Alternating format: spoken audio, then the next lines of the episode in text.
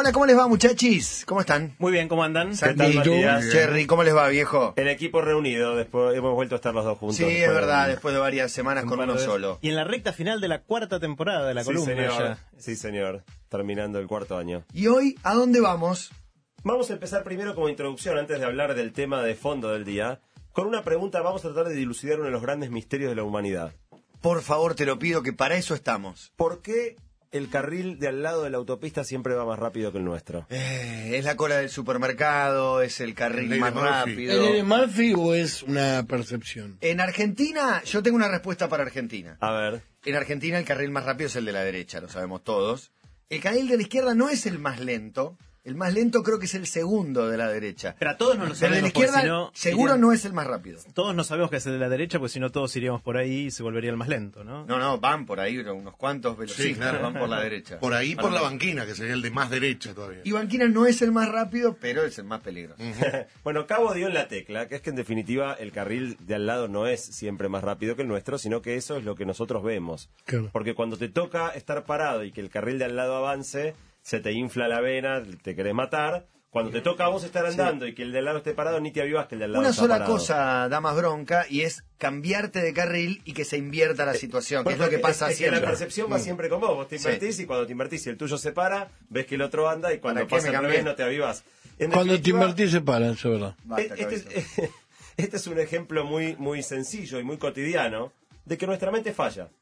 Porque el carril no va más lento el No. nuestro, pero uno está convencido de que sí, porque realmente eso es lo que Estamos es. estresados. Es una falla de la mente que se conoce como percepción selectiva. Ves lo que te, te hace calentar Claro. y no ves lo que te importa menos. Otro ejemplo bastante común es cuando uno, por ejemplo, va a ser padre por primera vez y de repente ves pañales por todos lados, Cochecito cochecitos por la calle. todos lados, Sí. montones de cosas que jamás viste y de repente la percepción selectiva hace que veas y le prestes atención a un montón de cosas que, que normalmente no, no veías. Lo que está detrás de esto, decíamos, es que nuestra mente falla. Eh, un error no es una falla, es un error es algo que uno hace por error, o sea, Claro. que te equivocaste y no, no lo vas a repetir si es un error. Estas fallas, como la percepción selectiva, no son un error porque las haces una y otra vez. No importa que yo te lo cuente, la próxima vez que te enfrentes a la misma situación, la mente te va a tender la misma trampa y vas a volver a pisar el palito. Con lo cual este es un problema más complejo que decir me equivoqué, es un error sistemático. Eh, y eh, de alguna manera uno se preguntará, bueno, ¿por qué la mente humana falla?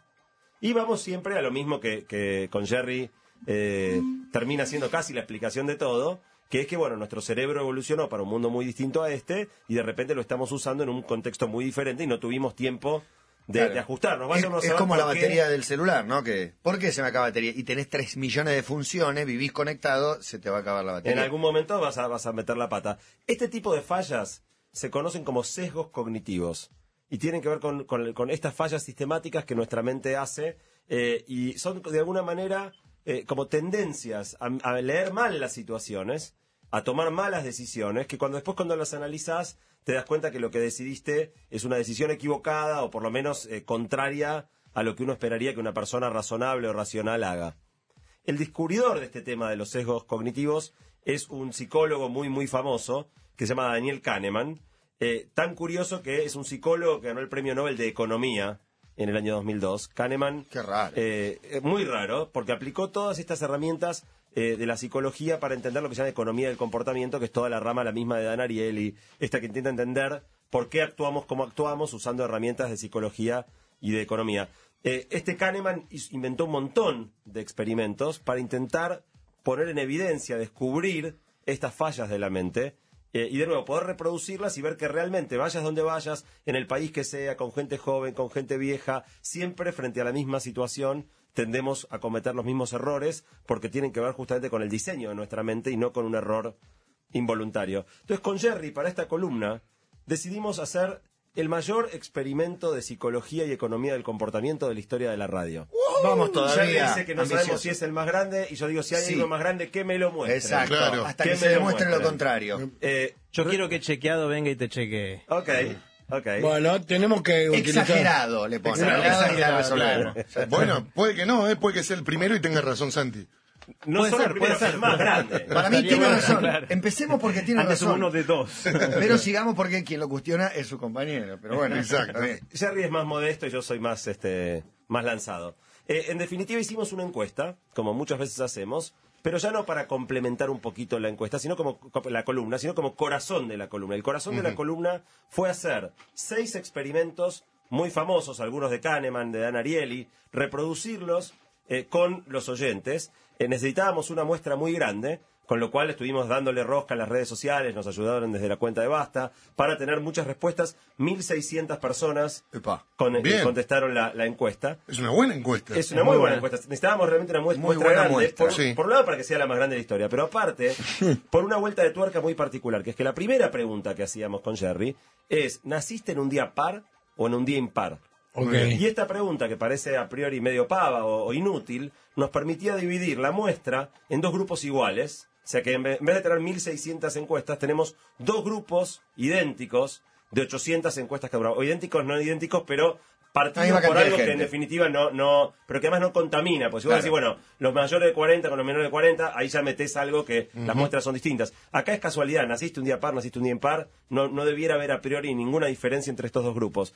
Y lo que hicimos fue hacer estos experimentos con dos grupos donde les planteábamos una situación básicamente idéntica, pero con alguna vueltita de tuerca, que en definitiva es lo que los experimentos intentan medir. Así que lo que vamos a compartirles hoy son el resultado de estos seis experimentos que hicimos con Ah, todos ¿No los lo vamos a hacer nosotros los experimentos? Yo pensé que éramos los conejillos No de sabés, India. Van a, por ser, favor. van a ser un poquito con Dejanos conejear. Algunas Este programa se va convirtiendo sí. en vienen los columnistas y nos hacen jugar. van- van a, van a- por favor. van a ser un poquito conejitos de indias. Eh, lo, lo que es importante aclarar Además es que, Susan. es que estos experimentos, cuando lo hicieron Kahneman y todo eso en general, enfrentaban a la gente no a una encuesta, sino a una situación real, ¿no? Entonces, esto tiene de alguna manera la simplificación de que le planteamos a la gente una situación hipotética y le pedimos que nos cuente, bueno, si estuvieras en tal situación, ¿qué harías? Eso puede alterar un poquito, pero la verdad que los resultados salieron súper, súper eh, interesantes. Eh, las preguntas son muy parecidas, pero con estas pequeñas diferencias que en definitiva son, son el experimento. Eh, y tratamos de reproducir los ye- lo- algunos de los sesgos más famosos. Hablemos del primero. En el primero lo que intentamos demostrar es que cuando somos dueños de algo, le damos un valor a esa cosa mucho más grande que si esa misma cosa, la misma, idéntica, es de otro. Sí. Por el mero hecho de que es nuestra. Exacto. Ya Eh, coincido sin ver lo, lo que viene. Y porque se le aplica un plus de valor sentimental. Bueno, pero, pero aunque no sea un reloj que te regaló el tatarabuelo, No ¿eh? importa, Cualquier no. pavada. Una remera, la una remera. Auto, Una lo que remera, sea. tu Una remera. O la misma la remera misma. si la tiene Sí. otro. Eh, en el mero acto de que sea nuestro, le, le- le- le agregamos un valor Sí. que es- es un sesgo, se llama el sesgo de la propiedad, porque al final del día la cosa vale lo que vale, no, es, no vale más realmente porque sea tuya, y esperar que alguien te la pague más porque es tuya es medio un- una paparruchada en algún sentido, no hay, no hay Sí. un valor Sí, mayor. me da mi eso. pelota, mi pelota. Te pones mal. te Bueno, el, el experimento que hicimos está basado en un experimento muy famoso de Dan Ariely y se los voy a plantear ya que quieren jugar. Por. Imagínense una, una situación, ¿sí? Llega Argentina a la final del Mundial. Sí, Y las entradas, igual que en TDX Río de la Plata, se asignan por sorteo. bien. En definitiva, a la mitad le dijimos, saliste sorteado, y a la otra mitad le dijimos, no saliste sorteado. La pregunta es, suponete que saliste sorteado, Sí. ¿cuánto te tendrían que pagar para que vendas la entrada? Y la idea no es que hagas un buen negocio, es realmente que re- tratar de ¿Cuánto reflejar vale? el valor que para vos tiene ver a Argentina en la final del Mundial. No hace Claro. falta Y a los lo- que no, ¿cuánto pagaría? Bueno, claro, al que no salió es... Ok, no saliste Se sorteado. llama mercado inmobiliario, pasa, tie- pasa siempre. Tu casa no vale nada y la que querés comprar es carísima. Eh, bueno, pasa todo el tiempo. Acá el tema es que es la misma casa, o sea, es, es la entrada. Y como los grupos están armados de una manera que no es que los más futboleros nacieron en día par y los menos, digo, a priori los futboleros Sí, debieran sí. estar repartidos parejo en los dos grupos. Bueno, a la mitad le dijimos, ganaste el ticket, lo tenés, ¿a cuánto lo venderías? A la otra mitad le dijimos, perdiste, no tenés el ticket. Hay alguien que lo quiere vender, ¿cuánta plata, hasta cuánto le pagarías? Eh, lo- la respuesta, el promedio debiera haber sido muy parecido. De nuevo, porque no, les- no es que le gusta No, no, más Oferta y demanda, oferta y demanda, claro. Los que Obviamente. venden pusieron un precio muy alto. Bueno, tal vez una pequeña diferencia, porque uno dirá, bueno, yo, por decir algo, no sé, hasta 5 mil pesos pago, pero si por 5 mil voy y me pagan 5 mil, voy yo, o sea, que me paguen un poquito más. Entonces, un poquito de diferencia sería Sí. razonable. Final del mundial, ¿podemos decir precio nosotros? Si quieren, Ustedes cuenten lo que hagan para. O no, no. No, no, no. Yo no pagué nada, yo no pagué nada. Nada, nada. Yo, yo no tuve la suerte de estar en la final Yo mundial. no dije nada, yo no dije nada. Bueno, no, no, eh, no. Comparto con ustedes el resultado. A mí 5 mil dólares. ¿Cinco mil dólares? Sí. Final fue Argentina. Sí. Final del mundial. Cuatro mil dólares. Me bajé mil. Bueno, No, a- sí, acá sí, estaba sí, planteado en pesos la pregunta. Sí, cuatro mil pesos. Estaba 50 planteado en pesos. Eh, mientras que los que tenían que comprarla pagarían un precio promedio de 5.700 pesos. Ujú. Los que tienen que comprar. Los que la tenían y tenían que venderla, en promedio pedían 16 lucas. Mira. o sea, el- más del triple.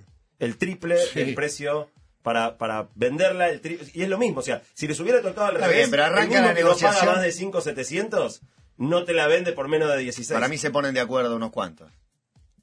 Puede ser, hay Se que unas da la cuantas. dinámica. En 8 lucas se venden unas Pero cuantas. bueno, lo que tal vez Sí, era un poco sí. artificial de la situación es esto de que le, le planteábamos a la gente, y de hecho lo pusimos, no trates de hacer un buen negocio. Trata de Claro, claro. cuánto vale para vos y por cuánto te desprenderías o realmente hasta cuánto estarías dispuesto a pagar. El mero hecho de que al azar a vos te tocó y a él no, para vos vale el triple de lo que él, eh, de lo que vale para él, aunque a los dos a priori el fútbol les gustara lo, eh, lo mismo. Lo interesante es que en definitiva lo que termina pasando es que los dos grupos se enfocan en lo que pierden. Uno que no tiene la entrada y no tiene, digamos, pie- lo que pierde es la guita y le duele la guita que va a pagar para ir. El que tiene la entrada lo que pierde es la experiencia. Y en definitiva, ¿Y cuánto vale eso? Y bueno, en definitiva eso es lo que termina haciendo que los dos, ante la misma situación, la, la evalúen de una manera muy diferente. Una manera en la que el marketing se vale de esto. Todas las promociones donde vos ves que te dicen, che, bueno, tenés tales canales gratis en, en el cable por tres meses y después tenés que empezar a pagar, justamente juegan con esto, que es que una vez que te apropias de algo, que te lo saquen, No lo te jode mucho. No lo en general, soltar. aparte es. No, no, pero no es que te lo sacamos. Tenés que llamar.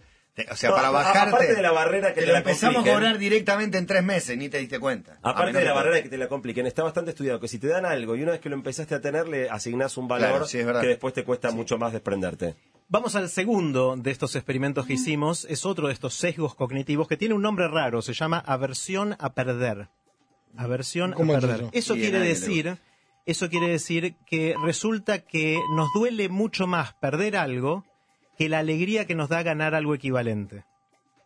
Sí, ¿eh? O sea, no es lo mismo perder que ganar. O sea, nos duele No. mucho más la pérdida que el placer que nos da una ganancia equivalente. Y es difícil hacer un experimento o pensar un experimento para esto, porque le- si le decís a una persona preferís ganar o perder, siempre va a preferir ganar. La pregunta es cómo se compara ese placer de ganar con el, el dolor de perder. De vuelta te voy al fútbol y te digo, la, la experiencia de perder, que es lo que más sucede, porque todos los equipos pierden, hay uno que sale campeón, pero los demás todos pierden, te dicen todos esos. La, la derrota es un puñal Es que te enseña y te queda para toda la vida. Y la victoria se Dura festeja muy poquito. esa noche. Dura y al otro poquito. día ya tenés que, bueno, entre los ganadores hay un nuevo partido y demás. Bueno, este mismo Kahneman, eh, junto a Tversky, que era su, su colaborador, allá por 1974, tuvieron una idea brillante de cómo testear esto, cómo hacer un experimento para realmente medir si esto es realmente así. Eh, sucede con la siguiente eh, situación imaginada. Supongan que hay una aldea que tiene 600 personas. Sí. En esa aldea toda la gente se enferma de algo. Hay una enfermedad que cae en esa aldea y están los 600 enfermos y uno, cada uno de ustedes en este caso, es el jefe del equipo de los médicos que va a tratar de ir a curar esa, esa enfermedad. Cuando llegan y evalúan la situación, ven que hay dos posibles tratamientos para la gente. En uno de los tratamientos saben con certeza que de las 600 personas se van a morir 400 y 200 se van a curar.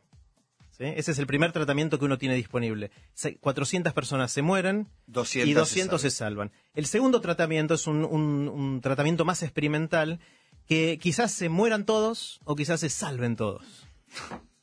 Y entonces uno tiene que uno tiene que decir, es re difícil eh, y es una, una situación ética y moral bastante complicada. Pero lo interesante es que a los dos grupos que tuvimos en la encuesta les hicimos esta misma pregunta con una peque- un pequeño cambio. En uno de los grupos le dijimos que en el primer tratamiento se salvan 200 y en el segundo grupo le dijimos que se mueren 400. Que es lo mismo. Sí. Es- pero está dicho de una manera un poquito con- distinta. Una contás cuántos mueren y la otra cuántos- salvas. Bueno, resulta que la gente que elige el segundo tratamiento, el experimental, en el que quizás salvas a todos o se mueren todos, es muy distinto de acuerdo a cómo hiciste la pregunta. A pesar de que las alternativas son idénticas, el resultado depende mucho de esto. Si decimos que en el primer tratamiento se salvan 200, el 52% de la gente va con el segundo tratamiento, es decir, se la juega por el, el tratamiento experimental. Quiere más. El Claro. 72. El, el 52. Si eh, al describir, ahí nos tenemos que poner de acuerdo. si, en el, eh, si al describir el primer tratamiento decimos que se mueren 400, el 73% de la gente se juega por el tratamiento experimental. Es Claro. decir, Si a vos te dicen, por más que sea lo mismo, es exactamente lo Sí, mismo, sí. pero si a vos lo que te, te enfatizan es la cantidad de gente que se salvan, decís, no me juego por tanto por el experimental porque tengo miedo que terminar matando a los que se iban a salvar.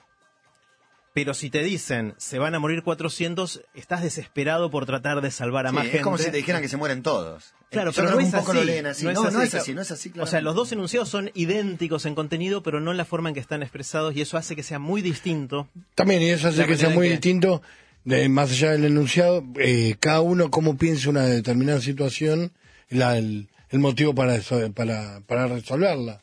Totalmente. Entonces, el- si- ante una misma situación, si nos enfocan o nos enfatizan la ganancia de esa situación, nuestro comportamiento es un comportamiento, pero si nos enfatizan el otro, la otra cara de la moneda, vamos a hacer cosas totalmente distintas. Y uno esperaría que un doctor no tomara una decisión dependiendo de cómo está puesto el- la pregunta, ¿no? No, no, pero no. realmente es así. Puede y- haber un y- doctor en el medio. Lo que, lo que muestra también qué manipulables somos. Exactamente, Me porque ca- cambia la- el enunciado y cambia radicalmente la manera ¿Y en la que cómo la cuenta gente una decide. noticia una persona que toma decisiones? eh, tiene que ver directamente con cómo la tome la población. Y por vamos- eso, por eso en general las encuestas es, es muy delicado interpretar una encuesta. Porque no es solo qué porcentaje la gente responde cada cosa, sino cómo, se lo pregunta? preguntaste. Sí, se nota en, la- en las telefónicas inducir- cuando tienen un sesgo, claramente, que, que la hace una encuestadora pagada por un partido político, las Te preguntas das cuenta son... que, que claro, quieren ya producir un resultado en particular. exacto, o hacerte decir algo. Bueno, vamos al tercer experimento y a ver cómo manejan esta situación ustedes. Imagínense que están yendo a un recital de su grupo favorito Bien. y llevan dos lucas, llevan dos Roxette, lucas en el a bolsillo. ver a Luismi. Sí. Dos mil mangos llevan en el bolsillo camino al, al- a ver a su grupo favorito. Y cuando están a mitad de camino, la entrada vale mil mangos, llevan dos mil ustedes. Y cuando están a mitad de camino se dan cuenta que perdieron mil. Que en el bolsillo tenían dos lucas y ahora tienen una luca nada más. Les alcanza la luca para seguir y llegar y sacar la entrada. Sí. Pero la ¿Siguen viajando y sacan la entrada o dicen no y no voy al recital? No, sigo viajando con la entrada. Mi banda favorita, sigo viajando y saco la entrada. Y si pierdo Claro. 2000, sigo viajando y, Y, y mendigás en la puerta. Ya, algo hago. Bueno, la gran mayoría de la gente está de acuerdo con usted. Dice, bueno, qué macana, perdí mil mangos, pero no voy a dejar de ir a ver el recital de mi banda favorita porque Te haya lo arruina perdido un mil poco el show, te lo arruina un poco el show, Te porque te amargaste, pero, pero no dejás de ir. No. Bueno, ahora vamos a cambiar un poquito la situación. El segundo grupo era la misma cuestión. Está yendo al recital de su banda favorita, pero en vez de llevar dos mil mangos, lleva mil mangos y la entrada, que ya la pagó mil mangos. Al final del día son dos lucas. Lo mismo. Pero un billete de mil y una entrada de mil. Sí. Ahora te das cuenta que perdiste la entrada. ¿La Te- volvés a sacar? Te, te queda una luca. Sí. ¿La sacás de nuevo o no la sacás de nuevo? Sí, la saco de Sí, vez, Acá en esta mesa te digo que sí. Sí. Pero en el momento, no sé, tengo dudas. Claro. Estuviste Bueno. esperando ese día durante mucho Sí, tiempo. sí, la vuelvo a sacar. en el bondi y la, la vas a sacar otra vez. No sé si hay. Bueno, hay, ponele todo sí, que hay. sí, Bueno, que hay. eh, digo, no, no todos deciden de la misma manera, pero la, la cosa no debiera cambiar. No. En los dos casos perdiste un papelito que valía mil Pero mangos. ya la compraste, te da más bronca. Y bueno, efectivamente, haciendo el experimento de esta manera, a pesar de que perder un billete de mil o una entrada de mil no debiera cambiar absolutamente Nada. nada la decisión, muchas de las personas tienden a pensar, no, pero estoy pagando dos lucas por la entrada. Sí, Porque sacarla antes. dos veces es- es pagar dos lucas y el recital valía una luca, porque yo soy el boludo que paga dos lucas por la entrada. Bueno, 25% menos de la gente. ¿En serio? 25% de la gente dice. Se "Va, bajó me- por me perder voy el a, ticket". Me voy a casa. Su banda Este, favorita, aparte. ¿no? Estuviste esperando banda. toda la No vida. Ahora, Ah, fíjate que una vez más, frente a un cambio de una situación que teóricamente es idéntica, porque en los dos casos perdiste mil mangos, en un caso en el billete, en otro caso en la entrada, 25% de la gente cambia su decisión por esta, esta manera distinta de leer la, la situación.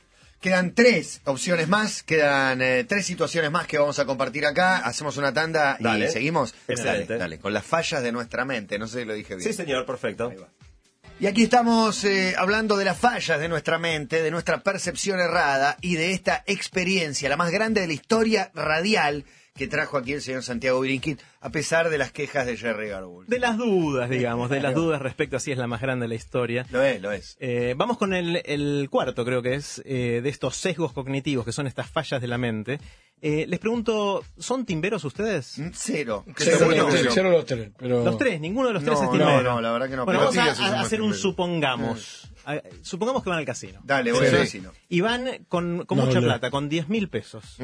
al casino y están dispuestos a jugársela a ver qué Chance, pasa. Me las gasto en Sí. cualquier otra cosa menos en el Bueno, casino. supongamos que, que le- ¿eh? terminan de, de estar una noche en el casino y se van con 20 mil. Es decir, entraron Bien. con 10 mil y se van con 20 mil después de haber estado una noche en el casino. Perfecto. ¿Es bueno eso? Claro que sí. Con 20 Duplica- mil. Bueno, está bueno, está bueno. te llevas 20 mil. Sí. Bueno, eh, obviamente está bueno si uno ganó y duplicó. Eh, la, verdad es que depende. En, la realidad depende mucho de qué pasó en el medio. No es Claro. lo mismo que pasen, por ejemplo, estos dos casos. Supongamos, y esto fue lo que hicimos con la- la- los dos grupos en, en la encuesta, a uno les dijimos que empezaron con 10.000, eh, que empezaron a ganar a lo bestia. Ganaban 100 mil. Tenían 50.000, les dijimos Ah. en un momento. Y después humana. siguieron jugando, siguieron jugando y idiotas. terminaron con 20.000. Eso es lo que dijimos a uno de los ¿Para qué le grupos. Al otro grupo le dijimos que iban con los 10.000 y no le empezó muy bien, no le empezó a ir muy bien y empezaron a perder, perder, perder y tenían mil pesos nada más Uh. y siguieron jugando y después empezaron a ganar, ganar, ganar y terminaron con los 20.000 al final del día. Eso está en la Cam- ¿Cambia la cosa o no cambia la cosa? Ese se fue en bolas al obelisco, hizo una promesa y la cumplió. Se metió en bolas al mar en invierno. Bueno, si uno piensa todo el proceso, empezaron con 10 y terminaron con 20, Sí. eh, deberían estar igual de contentos todos, pero no, obviamente no, es lo mismo. No es lo mismo. Cómo se siente uno que cómo se siente el otro. De hecho, es, es muy contrastante las respuestas. Eh, la gente que empezó perdiendo y después repuntó, el 89% dice que sale muy contento y solo el 1% eh, dice que sale un poco muy bajoneado. No sé por qué, sé, pero bueno.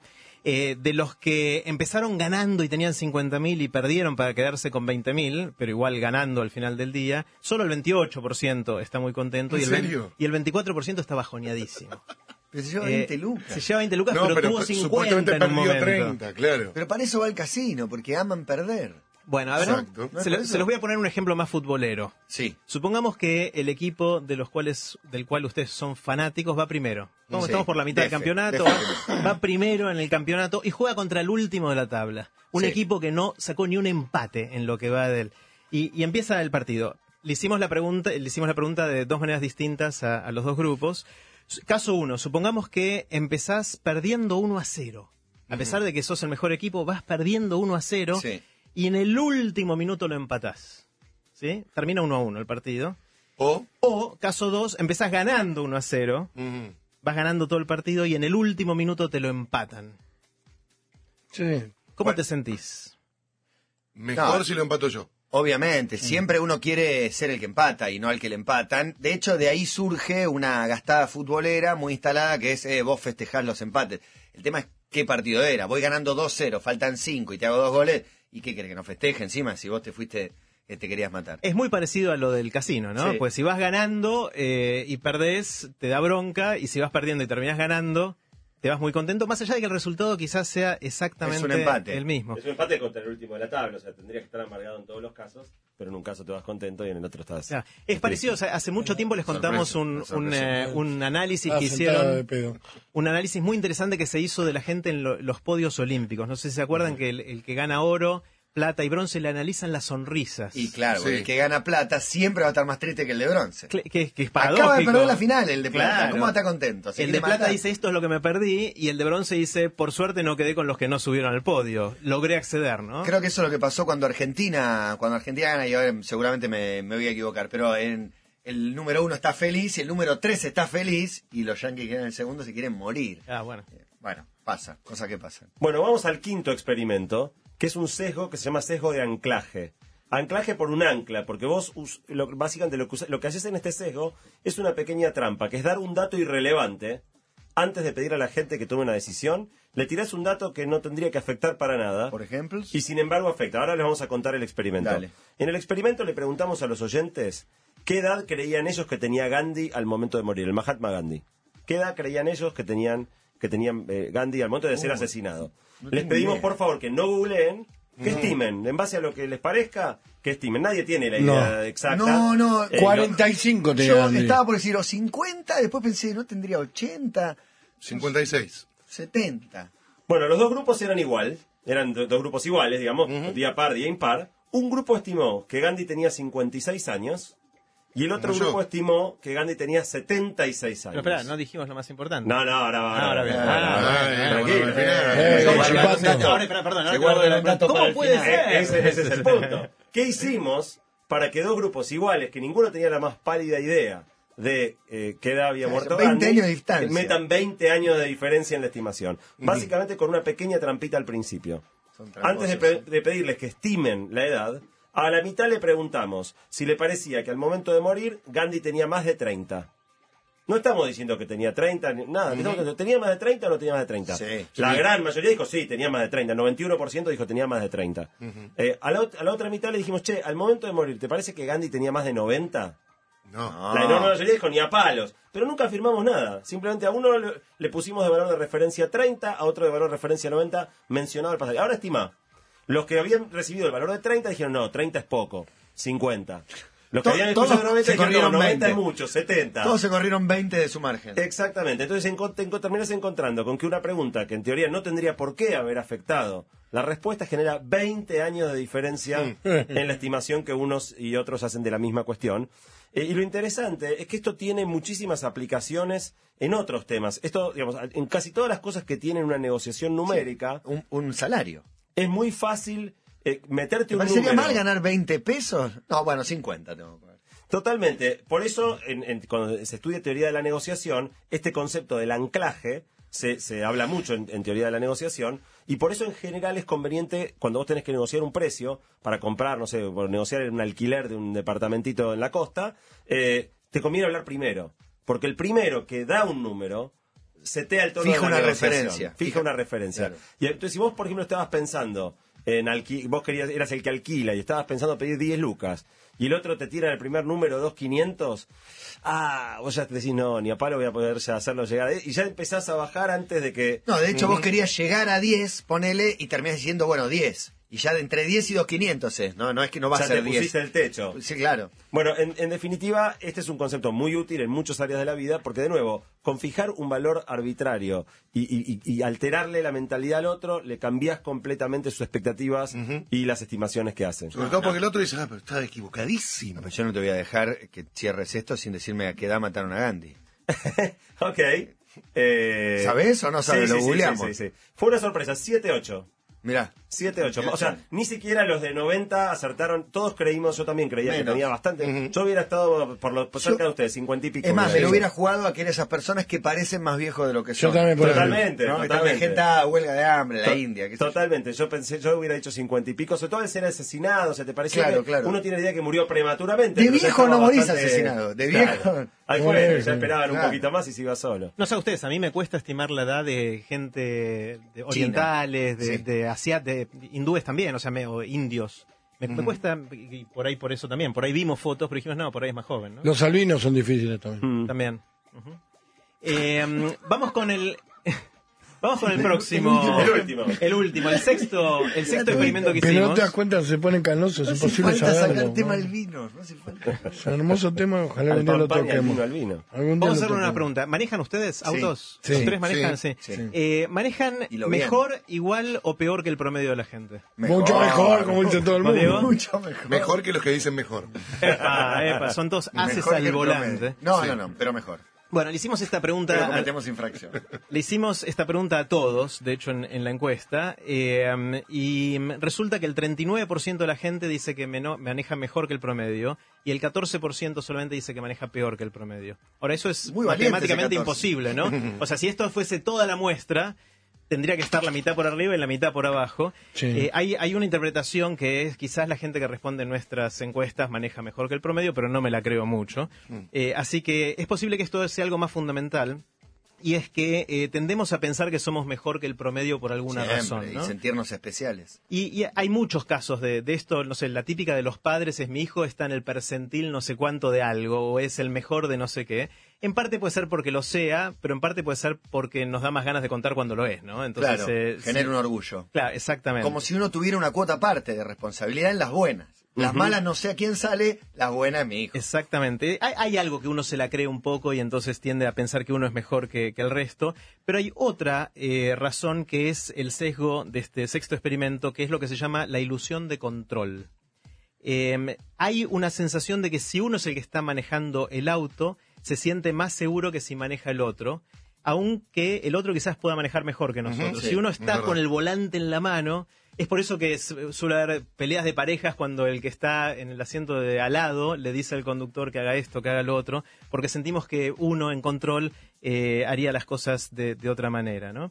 Eh, hay muchos casos en los cuales eh, hacemos cosas en las cuales creemos tener control, en la cual realmente no lo tenemos, porque la mayor parte de los accidentes de tránsito suelen ser por factores externos, el que viene del otro lado viene borracho, cosas así. Sí, sí. Y de hecho, eh, esta sensación de, de que lo que hagamos nosotros pueda tener influencia es lo que está detrás de muchas de las cábalas cuando uno se pone siempre la misma remera para ver a su equipo. Eh, cree que eso va a influir en cómo van a jugar los suyos, cosa que obviamente eh, no puede ser de esa manera. ¿no? Así que este es el sexto experimento que hicimos que verifica también lo que se Perfecto, llama la ilusión Mirá de la hora que cierran. Para mí le falta una pregunta, que es una pregunta que ya se hizo muchas veces, en realidad no, no es que le falte algo. ¿Cree que Argentina es un país corrupto? 98% dice que sí. ¿Cometió algún acto de corrupción? 2% dice que sí. Está Totalmente. lleno de corruptos que no soy Que- yo. que- exactamente. Bueno, para cerrar la columna, eh, vamos a hablar de un último sesgo del cual no hicimos experimento, pero vamos a comentarlo, y que tiene mucho que ver con lo que Jerry decía de uno creerse mejor que los demás. Es un sesgo que se llama el sesgo del punto ciego, que es que nosotros vemos las fallas de los del razonamiento de los demás, pero no somos capaces de ver las fallas del razonamiento propio. Entonces, estos mismos sesgos que los tenemos en mayor o medida todos, nosotros los vemos cuando otros los tienen, pero no somos capaces de detectarlos en nosotros mismos. Eso lleva también a que nos creamos un poco más Claro. eh, que lo mejor, y es precisamente por la misma razón, es una falla de nuestra mente, darnos cuenta de los defectos ajenos, pero no ser Sí. capaces de darnos cuenta de los defectos propios.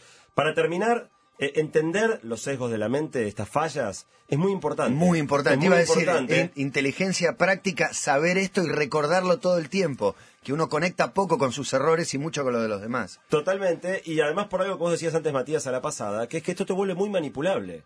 Totalmente. O sea, el que entiende cómo esto funciona puede manipularte de maneras tremendas, como también uno usarlo si quisiera manipular a, a otros. Entonces es interesante lo poco que se habla de esto, porque entender realmente cómo funciona nuestra mente es lo que te permite protegerte de la manipulación ajena, incluso dentro de todo tratar de reducir o minimizar la cantidad de, de Sí, trabajando propios. en un medio de comunicación me parece que te habituás y, y es algo muy común que, que por ahí el que trabaja en medios, insisto, está muy entrenado de ver cómo se manipula permanentemente a las audiencias, llevándola para un lado y para el otro, con preguntas que son absolutamente engañosas, con opciones falsas. Lo que más hay es opciones falsas. Te doy dos opciones falsas. Yo decía que, que lo hacía con mi hijo, eh, incluso. Le daba la opción que yo quería que él tome y una opción de mierda. Él quería hacer un programa espectacular y yo decía, no, no, mira, está la película que yo quiero que veas y si no es una porquería y te vas a Está dormir. todo el ya". día encerrado. Bueno, para que elija. Eso, eso pasa todo el tiempo. Absolutamente todo el tiempo. Completamente, por eso acá con Jerry aportamos nuestro pequeño granito de arena para que más gente entienda cómo funciona y cómo falla nuestra mente y trate de cometer menos errores y que los manipulen menos. Cortito y al pie. Santi Bilinki, Jerry Garbulski, las fallas de nuestra mente. Nos encontramos próximamente. ¿Una más? Sí, una más. Una más. Una más. dos Si no jodemos más. Gracias.